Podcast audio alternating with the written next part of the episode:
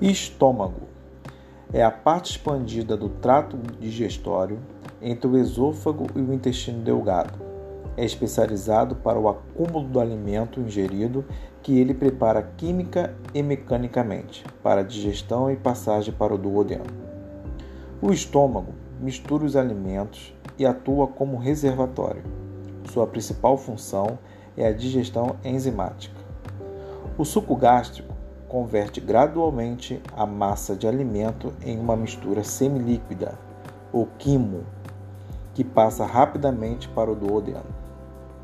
A cárdia é a abertura superior e entrada do esôfago e é um esfíncter que abre com o aumento da pressão, liberando a passagem do alimento para o estômago. O piloro é a região esfecteriana distal, é composto por musculatura lisa, acionada por ação simpática de T5 a T9, que controla a saída do conteúdo gástrico através do ósteo pilórico para o duodeno. O esvaziamento do estômago acontece quando a pressão intragástrica supera a resistência do piloro. Normalmente, o piloro encontra-se em estado de contração tônica, de forma que o ósteo pilórico é diminuído, exceto quando há passagem do quimo.